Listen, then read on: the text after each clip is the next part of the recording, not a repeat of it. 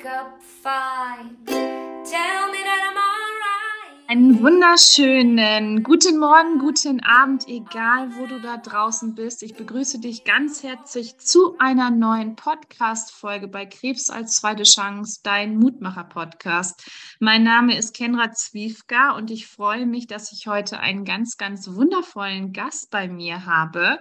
Es ist die liebe Clara. Clara ist 26 Jahre jung und sie hat mit 25 Jahren die Diagnose Brustkrebs bekommen.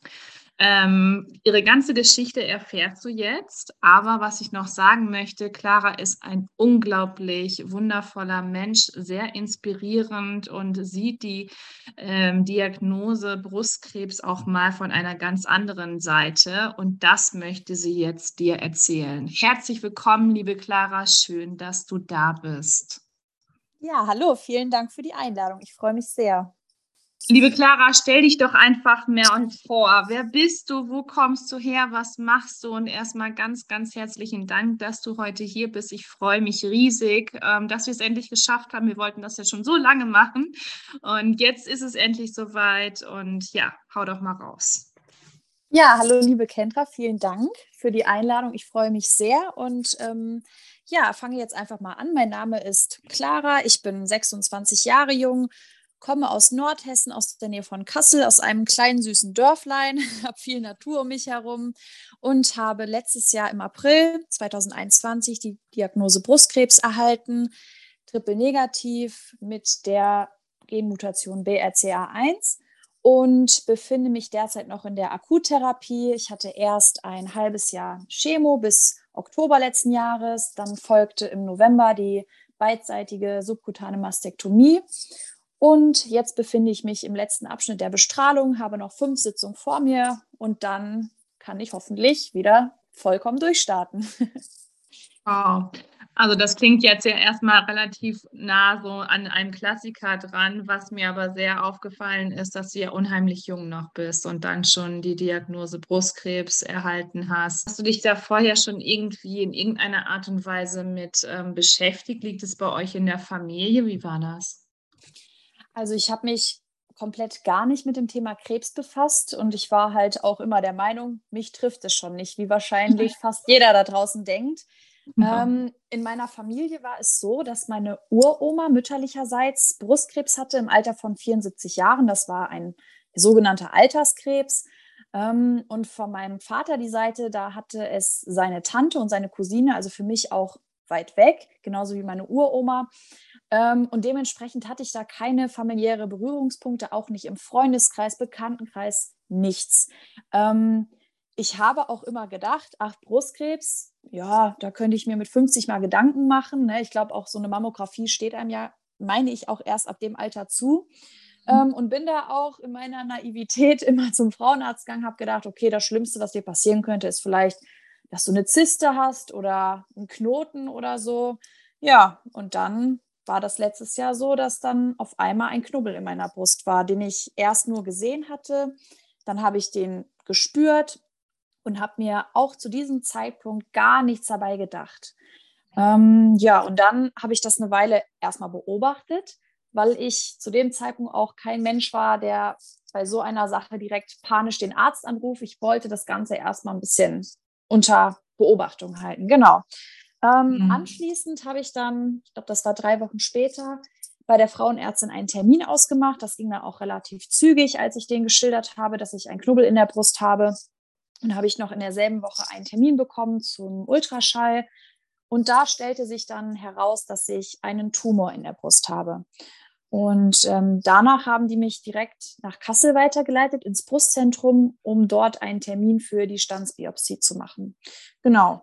Danach habe ich eine Woche auf das Ergebnis gewartet und selbst in dieser Woche saß ich bis den letzten Abend immer da und habe gedacht, das wird schon nichts sein. Also das Schlimmste, was dir passiert ist, dass die sagen, es ist äh, ein Tumor, den müssen wir operativ entfernen. OPs waren sowieso immer eine Sache, die mir sehr große Angst gemacht hat. Aber ja, ich saß am letzten Abend da und habe mir selbst gesagt, du wirst keinen Krebs haben. Du gehst da morgen hin, wirst wahrscheinlich eine OP haben und dann ist gut.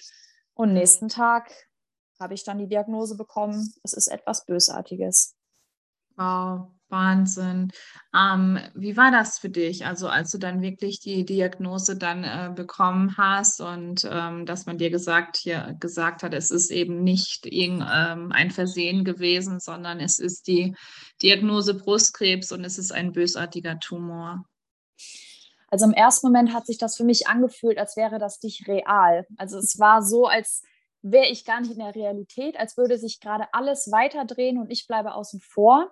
Mhm. Ich habe natürlich direkt ganz fürchterlich angefangen zu weinen, habe auch Schnappatmung bekommen und ähm, die Ärztin war an der Stelle aber auch sehr einfühlsam und hat gesagt, okay, wir geben Ihnen jetzt erstmal ein bisschen Zeit, dass Sie sich beruhigen. Sie müssen aber anschließend mit rüberkommen, damit wir die ganzen Termine anmelden. Und in dem Moment hätte ich mir wirklich jemanden gewünscht. Und das war das, was mich auch am allermeisten ähm, ja, traurig gemacht hat, dass man diesen Weg komplett alleine gehen musste. Man hatte niemanden, an dem man sich anlehnen konnte, von dem man die Hand gehalten hat. Man saß da ganz alleine ausgeliefert mit dir, dieser Diagnose und musste sich vollkommen sortieren dann aber auch gleichzeitig die ganzen Termine und ähm, organisatorischen Sachen aufnehmen, die da einem gesagt werden. Und das war ganz, ganz schwierig für mich. Und ich habe da auch fünfmal nachgefragt, ach, können Sie mir das nochmal erklären und den Termin nochmal sagen? Und ja, also dieser Tag, der war ganz, ganz schlimm für mich. Und ähm, ja, mir wurde der Boden unter den Füßen weggerissen.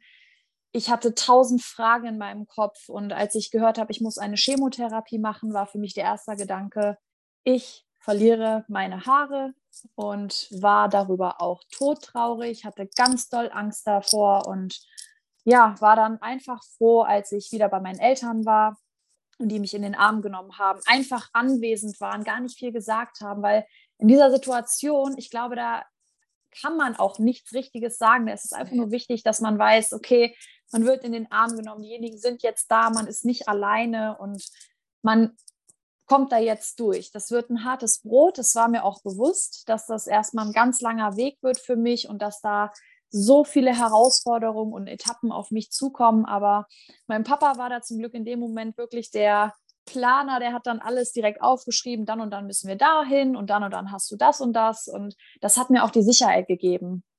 Super. Wahnsinn.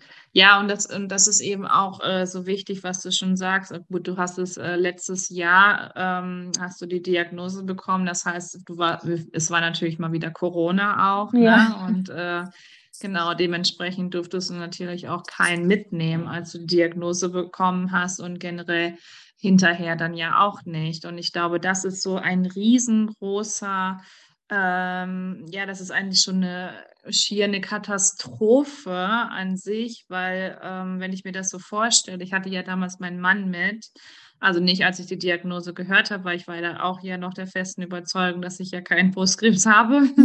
Ja. ähm, aber danach und ähm, hätte ich ihn nicht dabei gehabt, dann hätte ich mir alles auch nicht merken können. Und ich glaube, dass es da dass es da an der Zeit ist, einfach auch mal an die Ärzte oder generell an das ganze Gesundheitssystem ähm, irgendwie was an die Hand zu bekommen, ähm, dass sie einem mitgeben können, sei es eben, dass es eine Aufzeichnung gibt oder dass es nachher irgendwie ähm, nochmal ein Gespräch per Zoom gibt mit dem, mit dem Mann oder so und äh, oder mit dem, mit den Angehörigen, ähm, weil man vergisst ja auch die Hälfte, ne? Und ja. Ähm, das ist ja auch so schwer zu verstehen, dieses ganze Ärztedeutsch. Ging dir das auch so? Ja, auf jeden Fall. Also in dem. Moment konnte ich sowieso gar nichts aufnehmen an diesen ganzen Informationen. Mhm. Ähm, und da war ich wirklich froh, dass meine Mama da sehr fit ist. Also die war ja wie mein Dolmetscher quasi. Die ist in dem Bereich auch sehr, ähm, hat da sich ein eigenes Wissen so angeeignet und die habe ich dann zukünftig bei den Terminen auch dann dabei gehabt. Da haben die zum Glück auch dann eine Ausnahme gemacht. Ich denke mal, dass das auch viel mit dem Alter zusammenhängt. Mhm. Ähm, ja, und die stand mir dann immer mit bei, hat mir das dann auch übersetzt, was das heißt und hat dann auch rumtelefoniert. Die kennt sehr, sehr viele Leute und hatte dann auch zum Glück welche, die sie fragen konnte, ob es jetzt hm, Angestellte aus der Apotheke sind oder auch Betroffene oder welche, die ja, bei denen das schon Jahre zurückliegt, aber die ihr da auch ihre Erfahrung mitteilen konnten. Und somit hatte ich da wirklich ähm, zwei sehr wertvolle Menschen an meiner Seite. Der eine, der mit mir wirklich dieses ganze Organisatorische gemacht hat, und die andere, die mir da in Bezug auf diese ganzen Arztgespräche, Arztbesuche beigestanden hat und mir da geholfen hat. Wow, Wahnsinn. Ja, es ist, ähm, es ist auch so unendlich wichtig, wie du sagst, eben jemanden die ganze Zeit dabei zu haben, ne? der dann, ähm, der dann für einen da ist und der sich eben diese ganzen Sachen dann auch merken kann. Und ähm, wie ging, wie ging es dann weiter? Also warst du, hast du dich gut aufgefühlt, also wurdest du gut aufgenommen? Also hast du dich wohlgefühlt oder ähm, warst du eher so in dem ja, bei dem Zeitpunkt oder dass du sagtest, nee, hier möchte ich nicht bleiben und ähm, ich würde mir gerne nochmal eine zweite Meinung einholen? Also ich habe mich in dem Krankenhaus sehr gut aufgenommen gefühlt mhm. und ähm, habe den Ärzten und Onkologen von Anfang an vertraut. Also ich wusste, dass ähm, Elisabeth Krankenhaus Kassel ist ein sehr, sehr gutes Brustzentrum und da habe ich auch schon sehr, sehr viele positive Erfahrungsberichte gehört. Von daher stand das für mich von Anfang an fest, okay, die geben mir jetzt den Plan und den machen wir jetzt so. Wow. Und dann folgten wahrscheinlich ähm, diese, den Klassiker, denke ich mal, dann die äh, ersten Chemotherapien auch, oder? Genau, also ähm, das große Thema Kinderwunsch stand im Raum. Mhm. Da ist es wohl normalerweise so, dass man einen Termin im Kinderwunschzentrum macht. Das mhm. Problem war aber an der Stelle, ähm, dadurch, dass mein Tumor schon sehr groß war, okay. hat die Uhr getickt. Also ich hatte mhm. da auch nicht mehr die Zeit dafür. Und ähm, dann meinte die Onkologin zu mir, ähm, wir geben Ihnen diese Zoladex-Spritze, diese Monatsspritze, die Ihre Eierstöcke für die Zeit schützt. Und das wird. Sie sind jung, Ihr Körper ja. wird sich erholen. Und ja, dementsprechend habe ich mir dann auch über andere Sachen gar keine Gedanken gemacht. Und ich glaube auch, mit großer Wahrscheinlichkeit hätte ich mich auch für nichts anderes entschieden, weil es für mich nochmal wieder was Zusätzliches gewesen wäre zu den ganzen anderen Staging-Terminen, die man, die man vorher hat.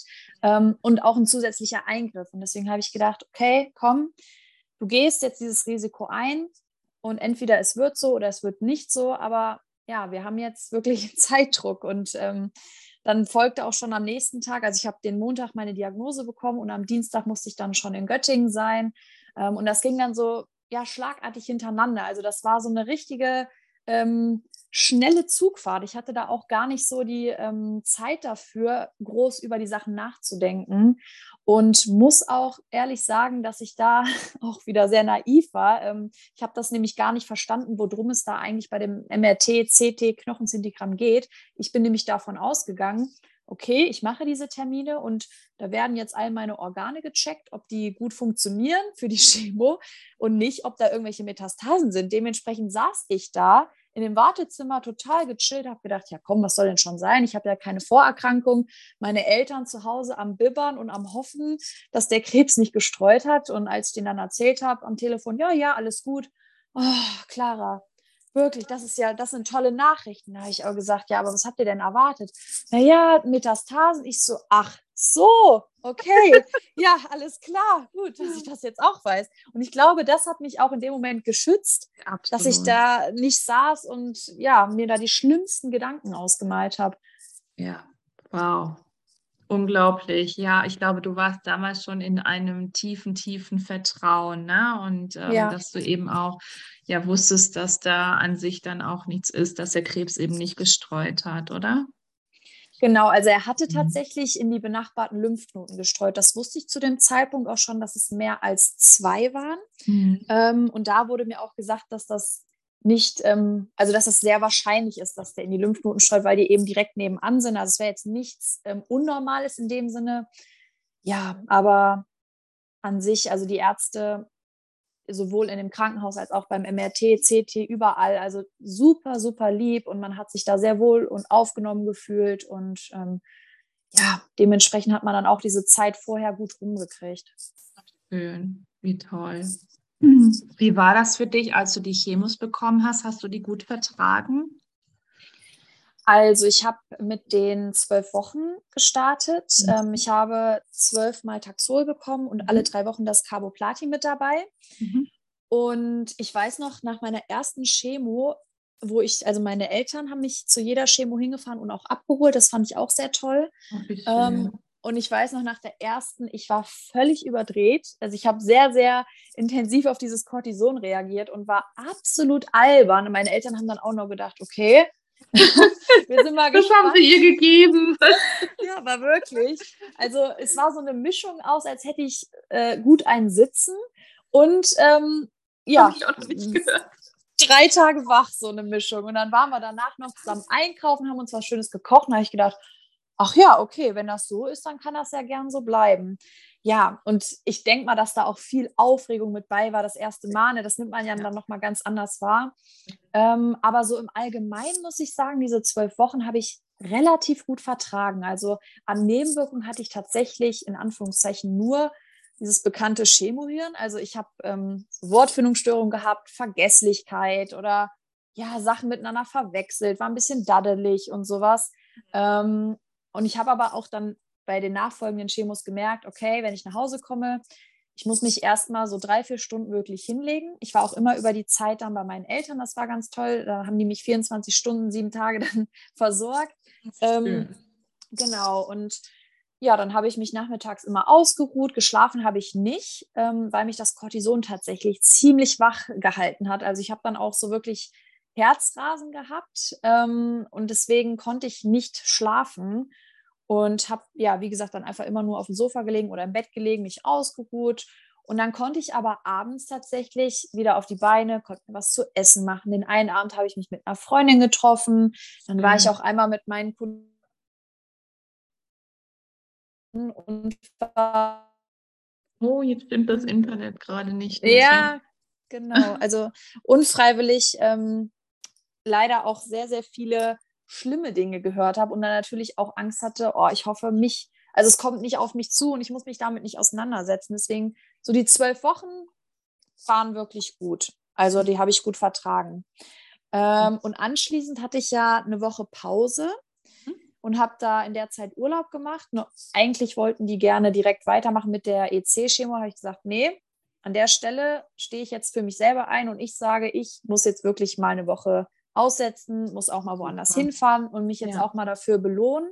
Hm. Ähm, und dann waren wir in Holland am Meer und da konnte ich wirklich einmal diesen ganzen Block verdauen und neue Energie schöpfen. So das Meer ist auch mein absoluter Kraftort gewesen Schön. und mich dann nochmal körperlich und auch psychisch auf die EC vorbereiten. Ähm, ja, und die waren, sage ich ganz ehrlich, nochmal eine ganz andere Nummer. Und da wusste ich auch genau, wovon Betroffene auch sprechen in Bezug auf die Nebenwirkungen. Und ja, da hatte ich eben auch so die üblichen bekannten Sachen wie Übelkeit und ähm, Schlafstörungen und sowas alles. Und habe da aber versucht, erstmal mit Hausmitteln und ich sag mal Mitteln aus der Natur gegen anzukämpfen, bevor ich mir wirklich was einschmeiße, weil ich so ein richtiger Anti-Tablettenschlucker bin und mir so dachte, komm, du kriegst schon so viel Chemie durch die Chemo, versuch irgendwo ein bisschen was einzusparen. Absolut. Genau. Ja, Was hast du da aber- genommen? ähm, ich habe bei der ersten und bei der zweiten EC habe ich solche Akupunkturbänder ausprobiert. Ähm, Okay. die habe ich an beiden Handgelenken getragen und die haben dann an einem bestimmten Punkt äh, gedrückt. Das hat mir auch soweit gut geholfen, muss ich Mhm. sagen. Ich hatte natürlich so ein Unwohlsein und auch Appetitlosigkeit, aber ich habe mir gedacht, okay, komm, damit kommst du zurecht. Hauptsache keine Übelkeit, weil die Übelkeit war wirklich mein absoluter Endgegner. Ja. Ähm, ja, bei der dritten Chemo war, oder ab der dritten EC-Chemo war es dann so, dass ich das Cortison weggelassen habe, weil mich das absolut hibbelig gemacht habe und ich Mhm. wirklich gar nicht mehr schlafen konnte. Und da haben mich die Ärzte dann auch gefragt, sind sie sich wirklich sicher? Und dann habe ich gesagt, ja, ich mache das jetzt, sind ja nur noch zwei. Ja, und äh, das hätte ich besser nicht machen sollen, weil wirklich die letzten beiden, also das war schon ein Kampf. Und eine mehr hätte ich wahrscheinlich auch nicht geschafft, hätte ich auch abgelehnt. Ähm, ja, und da hat wirklich gar nichts mehr geholfen. Ich habe zum Beispiel auch, genau, hattest du ja auch gefragt, ich habe viel auch mit Ingwer gemacht, weil Ingwer wirklich ein super ähm, Heilmittel ist, was Übelkeit angeht und Magenunwohlsein und so weiter. Habe Mhm. viel In Ingwertee immer getrunken. Ähm, Mhm. Allgemein wirklich viel Wasser getrunken und ja, aber wirklich gegen Ende, da hat man einfach gemerkt, der Körper hat jetzt schon so einen riesen Batzen hinter sich, Natürlich, ja, der kann einfach nicht mehr, ne? absolut, ja, natürlich. Da braucht man dann ja auch die Ruhe und alles, ne? Und dass erstmal die, ähm, der Körper sich irgendwie wieder regenerieren kann, dann auch, ne? Ja, genau. Mhm. Aber bei dir ist dann wahrscheinlich relativ schnell die OP gewesen, oder? Ja, also ich habe ähm, leider kurz vor der letzten Chemo noch eine Ischialgie bekommen. Ähm, oh nein. Die Ärzte, die waren auch völlig ratlos und hatten so einen Fall noch nicht. Und das war für Mhm. mich natürlich doppelt blöd, weil ich konnte niemanden fragen, okay, woran liegt das oder was kann man da machen? Also es war wirklich Versuch und Irrtum. Wir haben so viele Sachen gemacht. Dementsprechend hatte sich auch meine OP ein bisschen verschoben. Ähm, ich hatte die knapp vier Wochen danach. Ich glaube, es ist trotzdem noch im Rahmen. Man sagt ja so drei bis vier Wochen, meine ich so, äh, nach der letzten Chemo. Ähm, ja, aber das war schon echt sehr blöd. Also da war ich super eingeschränkt. Äh, Es gab Tage, da konnte ich nicht mal vom Sofa aufstehen und wenn ich auf Toilette musste, da musste ich wirklich eine halbe Stunde vorher mir schon einplanen, dass ich hochkomme, mich dann an meiner Dusche festhalten kann, um mich dann auf mein Klo zu setzen. Also es war schon echt eine harte Zeit und ich habe mir dann nur Mhm. gedacht, oh Gott, ey, wie soll denn das im Krankenhaus werden? Ja, aber ähm, tatsächlich nach vier Wochen, als ich dann die OP hatte und dann im Krankenhaus war und Schmerzmittel bekommen habe, ist das dann auch verschwunden. Wow. Wahnsinn. Ähm, ja, wie, wie hast du es geschafft, äh, so positiv zu bleiben? Also du hast ja auch oftmals, also ich liebe ja deine Posts und als ich dich entdeckt habe, habe ich nur gedacht, wow, es ist so, ein junger Mensch und so eine junge, starke Frau, die eben auch ja so fühlt und so denkt wie, wie auch ich und ähm, die eben nicht diese Negativbehaftungen äh, bei dem Krebs an sich hat. Ähm, wie hast du das geschafft? Also ich muss ehrlich zugeben, dass ich natürlich am Anfang ähm, auch meine Sorgen, meine Ängste hatte und normal. ne, hat man ja im ersten Moment und Ja. habe dann quasi die erste Reaktion, die ich hatte, okay, ich muss jetzt jemanden finden, mit dem ich mich austauschen kann und habe dann Instagram geöffnet, habe Brustkrebs eingegeben und im ersten Moment leider nur Posts gesehen von Menschen, die wirklich sehr, sehr viel Negatives verbreitet haben, auch schreckliche Bilder und danach habe ich die App geschlossen habe gedacht, ach du Scheiße. Ähm, und wollte mich dann aber davon nicht runterziehen lassen, weil das war so der Punkt, wo ich mir dachte, ähm, als Beispiel mal, wenn man in ein Hotel geht und es hat einem dann nicht so gut gefallen, dann kritisiert man das und dann schreibt man das auf diesen Feedbackbogen und äußert seine Meinung. Und das macht man viel häufiger, als wenn man wirklich was Positives berichtet. Und allgemein erlebe ich das auch so im Umgang mit Menschen, dass man eher die Kritik äußert, als einfach mal ein Kompliment oder eine positive Rückmeldung. Und deswegen habe ich mir gedacht, Clara, lass dich davon nicht verunsichern. Es gibt bestimmt auch Menschen, die daraus was Positives ziehen und das Beste daraus machen. Und so bin ich dann auf die Linda gestoßen. Und ähm, ja, die war mein absoluter Mutmacher. Und ich habe ja auch direkt geschrieben. Sie hat mir direkt geantwortet, sogar in einer Sprachmemo. Und ich war, ich war so, oh mein Gott, das war so persönlich. Und sie hat mich da auch so aufgebaut. Und ich war so, jo, genau so willst du es auch machen. Und das war für mich auch der entscheidende Punkt, warum ich gesagt habe, ich teile das auf meinem Account. Ich habe ja wirklich gehadert, aber ich meinte dann selber, komm, du bist jetzt krankgeschrieben, nutz das und mach da was draus. Und wenn du erstmal nur ein paar Bilder von dir postest und deine Gedanken runterschreibst, ähm, das ist für dich wie ein von der Seele schreiben und vielleicht hilft dir das dabei. Und wenn du nur einem da draußen irgendwie helfen kannst, dann ist das ja auch für dich toll. Und so Ja, kam das dann. Und ich habe dann immer mehr Nachrichten bekommen, immer mehr Bestätigung. Und das hat mich so aufgebaut, dass ich dachte, das ist der richtige Weg. Und so ist das dann eigentlich auch entstanden, dass ich mir dachte, okay, du nutzt das jetzt und machst da was draus. Und das hat mir so gut getan. Und deswegen bin ich da bis heute dran geblieben und ähm, ja, sehe diese Krankheit allgemein als eine Chance, wie auch dein Podcast heißt. Ich finde diesen Namen auch so toll, Krebs als zweite Chance, weil genau das Dankeschön. ist es eben auch für mich. Mhm. Absolut. Wow. Also das sind schon so viele, so viele Worte, die du da, die du da mitgibst. Und ähm, ja, es ist eben so viel, so viel Leid und es ist so viel, so viel Schmerz und so viel Ängste und so viel Sorgen und eben diese, ähm, ja, diese, dieses äh, Gegenstück zu finden, ähm, wie du es jetzt, wie du es ja auch umschreibst. Es sind unglaublich wenig Menschen da draußen, die das Ganze so sehen. Ähm, und da ist es eben definitiv an der Zeit, eben auch mal ähm, ja, die Kehrseite zu betrachten und dann aber auch mal demjenigen oder der, der Situation oder generell dem Krebs eine Chance zu geben, so wie du es ja auch gesagt hast, und dem eben als nichts Böses anzusehen dann auch, ne? Genau, also das ähm, ja, ist so meine allgemeine Ansicht auf viele Dinge. Mhm. Es gibt immer zwei Seiten der Medaille und natürlich ja. hatte auch ich Scheißtage und auch gerade so bei den letzten beiden Chemos saß ich heulend auf dem Boden und habe gesagt, Mama, ich kann nicht mehr. Mhm. So und oh, da kommen mir jetzt sogar schon die Tränen. Ähm, Verstehe ja, ich total. Äh, wirklich und man kann ja selber entscheiden, okay, man hat jetzt diese Situation, man hat diese Diagnose und mhm. gebe ich der Seite mehr Gewichtung, dass ich hier sitze und alles blöd finde? Oder sage ich, ey, wir stehen auf und wir machen das und auch wenn es hart wird und auch wenn wir so oft ja, uns äh, schlecht fühlen und am liebsten alles hinschmeißen würden, aber wir kommen da irgendwie durch. Du bist 26 Jahre alt, dein ganzes Leben steht vor dir, du gibst dich jetzt nicht auf. So, du nutzt das jetzt und packst es an und danach wartet was auf dich, ganz sicher. Wow. Was für weise Worte von so einer jungen Frau, sage ich nur. Dankeschön. Wunder, wunder, wunderschön. Ähm, was waren so deine, also deine Momente, wo du dir so Kraft gezogen hast? Du hast ja gesagt, die Linda, die Linda von Just Inked. Genau, ja. Mhm. Super schön. Äh, gab es noch mehr, also jetzt nicht nur was Instagram angeht oder so, sondern hast du dir noch irgendwie oh, ja auch woanders Kraft geholt? Hast du Routinen entwickelt oder so? Gab es da was, dass du mental gearbeitet hast oder wie war das? Also ich habe ähm, damit angefangen, mir jeden Morgen drei Sachen aufzuschreiben oder mir selbst zu sagen, für die ich dankbar bin. Und das waren teilweise schön. dann auch dieselben Sachen, manchmal kam was Neues hinzu. Ähm, und damit habe ich meinen Tag gestartet.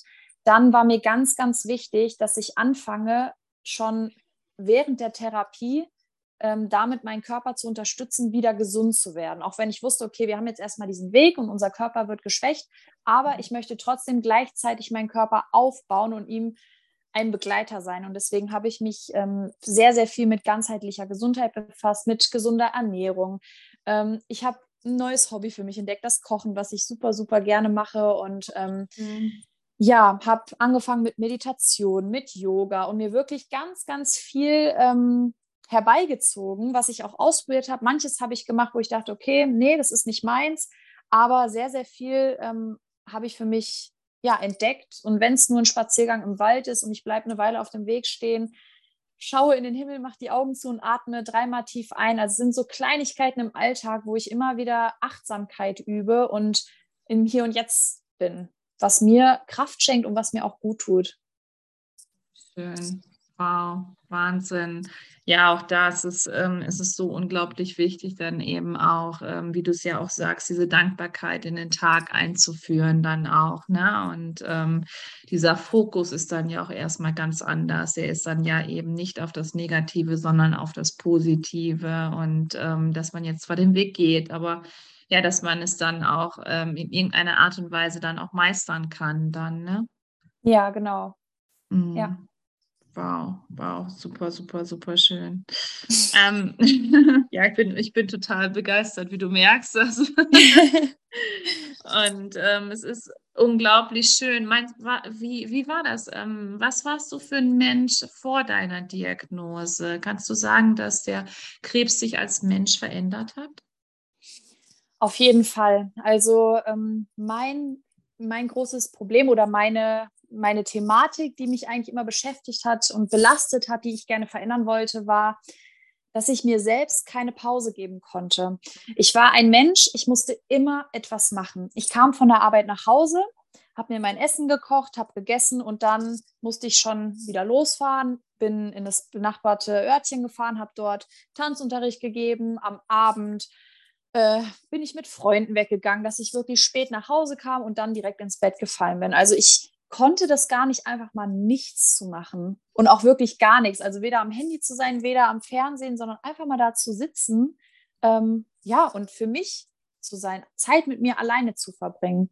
Ich mochte es zwar schon immer gerne auch alleine zu sein und mich zurückzuziehen, aber trotzdem musste ich immer irgendwas nebenbei machen und habe dann auch einfach nicht gemerkt, oder beziehungsweise die Signale, die mir mein Körper eigentlich schon so deutlich gezeigt hat, habe ich einfach ignoriert, weil ich dachte, nee, Moment, das geht jetzt nicht. Wir haben jetzt noch das und das. Ähm, ausruhen können wir uns ja dann am Wochenende oder ach, nächste Woche haben wir ja Urlaub, ne? Da geht das ja. Aber jetzt müssen wir noch ein bisschen durchziehen.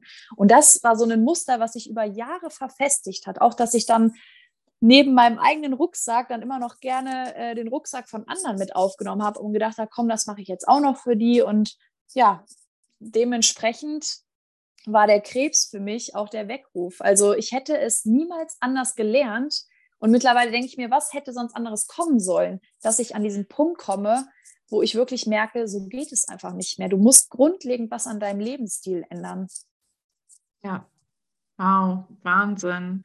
Und ähm, das sind jetzt auch so die Routinen, die du die jetzt auch, ähm, also haben die sich bewährt bei dir? Die sind es auch jetzt so die Routinen, die du weiter ähm, führst?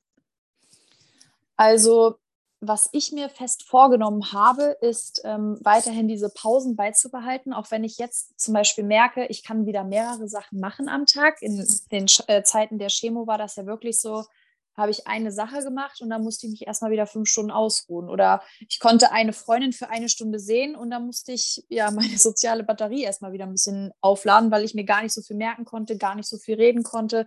Und das ist jetzt anders. Also mittlerweile, auch wenn ich mich gerade noch in der Therapie befinde, kann ich wirklich mehrere Dinge am Tag planen.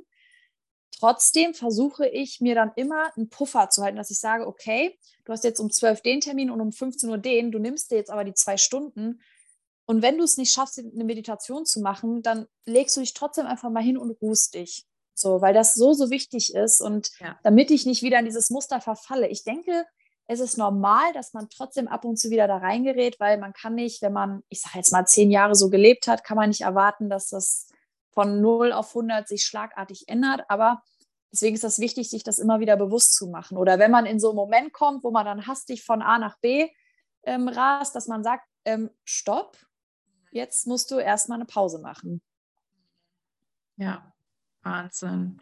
Ja, das ist auch, ähm, ja, das ist, äh, das, das hört man ja auch oftmals, wenn man die, die Diagnose Krebs hat, dass, ähm, dass man dann erstmal drüber nachdenkt, okay, ähm, was, was, war, was war vorher anders und wie bin ich durch das Leben gehetzt und ähm, was gab es da, wo mein Körper dir, mir so viele Signale gesendet hat und ich immer wieder das gern übersehen habe oder ignoriert habe einfach und was hätte noch mehr passieren sollen als eben ähm, ja mit diesem Hammerschlag äh, und dann äh, diese Diagnose Krebs, die dann in äh, dein Leben dann getreten ist, ne?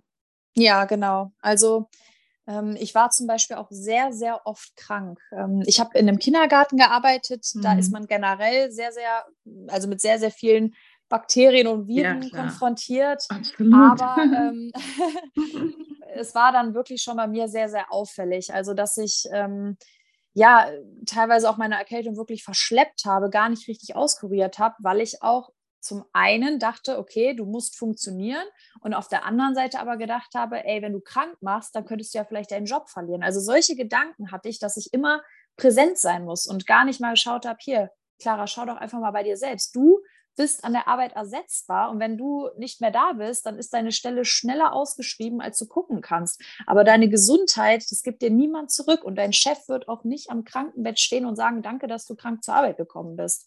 Ja. Ähm, ja. Wow, Wahnsinn. Super, super schön. Ähm, ja, ich kann es, wie gesagt, nur wiederholen. Also ich bin äh, tief beeindruckt von dir und ähm, äh, schreibe mir immer hier zwischendurch noch so ein bisschen was auf, weil ich das äh, so inspirierend finde und ähm, ja auch deine, deine Geschichte so toll finde und auch so mutmachend. Und ich glaube, dass es da draußen ganz, ganz viele Menschen gibt und ganz, ganz viele Frauen auch, ähm, die so, sich sehr, sehr viel dann eben ähm, von dir abgucken können und dann eben auch durch diese Diagnose dann auch, ähm, ja, erstmal mit einem anderen Blick äh, die Diagnose Krebs sehen, vielleicht auch einmal hinschauen selber auch. Ähm, und dann auch so da durchgehen oder eben auch ja so gestärkt da durchgehen, ähm, wie du es dann gemacht hast. Was würdest du sagen, was du hast ja am Anfang gesagt oder ähm, dass äh, du ganz, ganz viele Profile gesehen hast, die eben ähm, ja schlimme Bilder gepostet haben, die sehr leidvoll waren. Und ähm, du hast dann später dann die Linda entdeckt. Und ähm, was würdest du sagen, was ist ähm, Social Media gerade oder Instagram für ein Medium, ähm, was die Diagnose Krebs angeht? Also ich würde sagen, mittlerweile finde ich, ähm, es kommt immer mehr wirklich dieses Aufklärende und das ähm, dass man die anderen Menschen für die Krankheit sensibilisiert, also denen auch ja. Wissen weitergibt, Fakten weitergibt. Und das finde ich so, so wichtig, gerade für die junge, heranwachsende Generation, weil, ja. wenn ich mich jetzt zum Beispiel an meine Schulzeit erinnere, da haben wir sowas nicht als Thema gehabt. Also bestimmt mal so oberflächlich mal die Krankheiten angekratzt und Krebs war halt irgendwo mal ne, in irgendeinem Thema mit drin. Aber ich finde es so, so wichtig, jetzt nicht nur in Bezug auf Krebs, sondern vielmehr Gesundheitsprävention. Ja. Wie kann ich gesund leben? Und deswegen, ja, finde ich, man kann wirklich Instagram ganz, ganz toll dafür nutzen, um eben Menschen jeden Alters zu erreichen, um denen was mitzugeben, um die zu inspirieren. Ja, da steht, ähm, da, durch das, was du ja gerade sagst mit ähm, Gesund und Prävention, da stehen wir ja von Lebensserien auch für. ja. ähm, und das ist auch so, wie du sagst dann, ne? Und ähm, wie wichtig ist es dann eben auch so den jungen Frauen, ich meine, du warst 25, als du die Diagnose Brustkrebs bekommen hast und wie wichtig ist es, ähm, dann auch zu sensibilisieren, äh, wenn man eben, ja, keine Ahnung, dann gerade mal in die Pubertät kommt und dass man da eben schon anfängt, ähm, wie taste ich selber die Brust vernünftig ab und äh, was kann ich tun, äh, was ist mit, mit Vorsorge, wann geht es da los? Und wo kann ich mir Infos holen? Und ähm, das ist, dass wir da ansetzen, dass es da unglaublich wichtig ist, auch in die Schulen vor allem auch zu gehen und die jungen Frauen und die jungen Männer dann eben auch ähm, ja aufzuklären dann auch, ne? Ja, genau, weil ich finde auch allgemein, ähm, man muss es ja nicht erst so weit kommen lassen, dass man erkrankt, um dann erst nee. zu überlegen, okay, wie kann ich gesund werden, wie kann ich gesund bleiben, sondern du kannst ja schon so viel tun, damit du das Risiko minimierst. Ich meine, jeder Mensch da draußen hat ein gewisses Krebsrisiko, äh, Krebsrisiko mittlerweile. Ne? Bei unserer Umwelt, da brauchen wir nicht drüber sprechen. Mhm. Aber ähm, ja, trotzdem kann man das minimieren und gesund leben. Und ich denke, dass da wirklich an vielen Ecken einfach die Aufklärung fehlt, das Wissen fehlt. Aber meiner Meinung nach auch viele Menschen sich genauso wie ich dachten, ach komm, ich betrifft das eh schon nicht. So. Ja, absolut. Ähm, wie geht dein Weg weiter? Also was hast du geplant?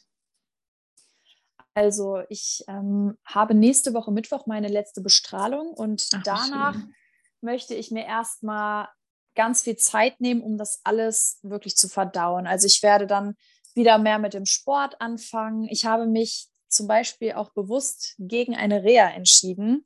Gerade ähm, fragen, genau.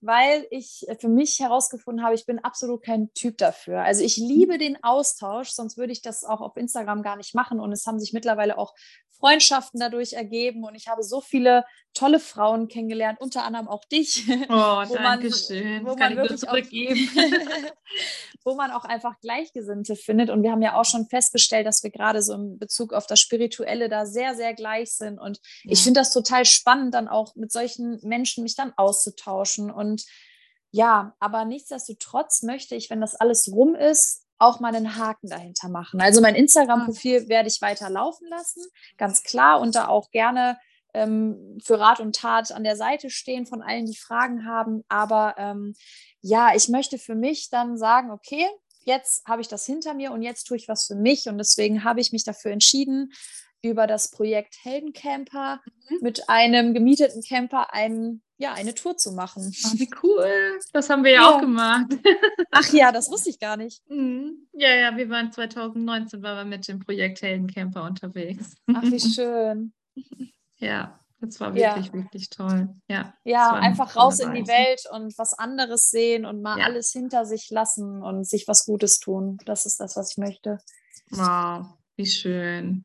Ja, und es passt auch so gut, ne? Das passt auch gut zu dir. Das kann ich mir total gut vorstellen, wenn du dann eben in dem ähm, Wohnmobil sitzt und dass du dann eben ja rausfahren kannst ans Meer und dann eben hier ein paar Tage da, ein paar Tage bleiben und dann wieder weiterfahren, aufs Meer hinausschauen und ähm, einfach nur das Leben genießen, ne? Die, dass man da ist und äh, dass es dir gut geht und ähm, wie schön es letztendlich auch ist.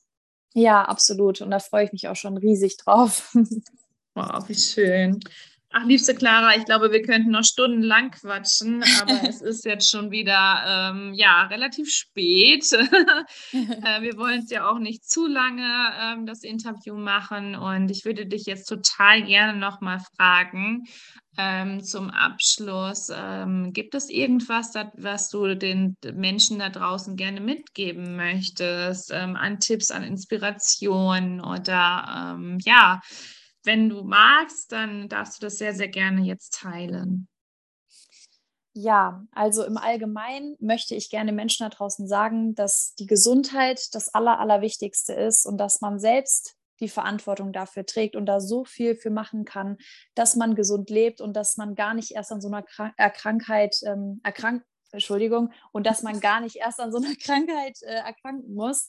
Ähm, aber wenn dem so ist und man betroffen ist, dann gibt es da trotzdem eine Chance darauf, dass man diesen Weg gehen kann und dass es sich lohnt, dafür zu kämpfen und dass danach eben auch noch etwas wartet. Und das Leben muss nicht unbedingt schlechter sein. Es wird anders als vorher. Es wird bewusster, achtsamer, mit mehr Dankbarkeit erfüllt sein.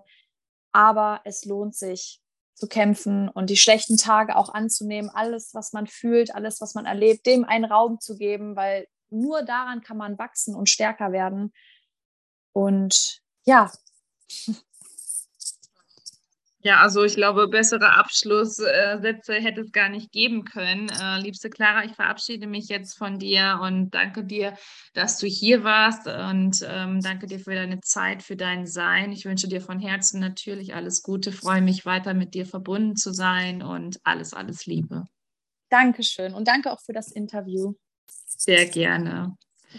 Ja, ihr Lieben, also was für ein herzergreifendes Interview und ähm, was ist Clara für eine junge, mutige Frau, die da so durchgegangen ist. Und ähm, also hör dir unbedingt dieses Interview an und hör dir an, äh, was Clara vor, vorher war, vor der Diagnose für ein Mensch, wie sie durch das Leben gehetzt ist und sich keine Pausen gegönnt hat.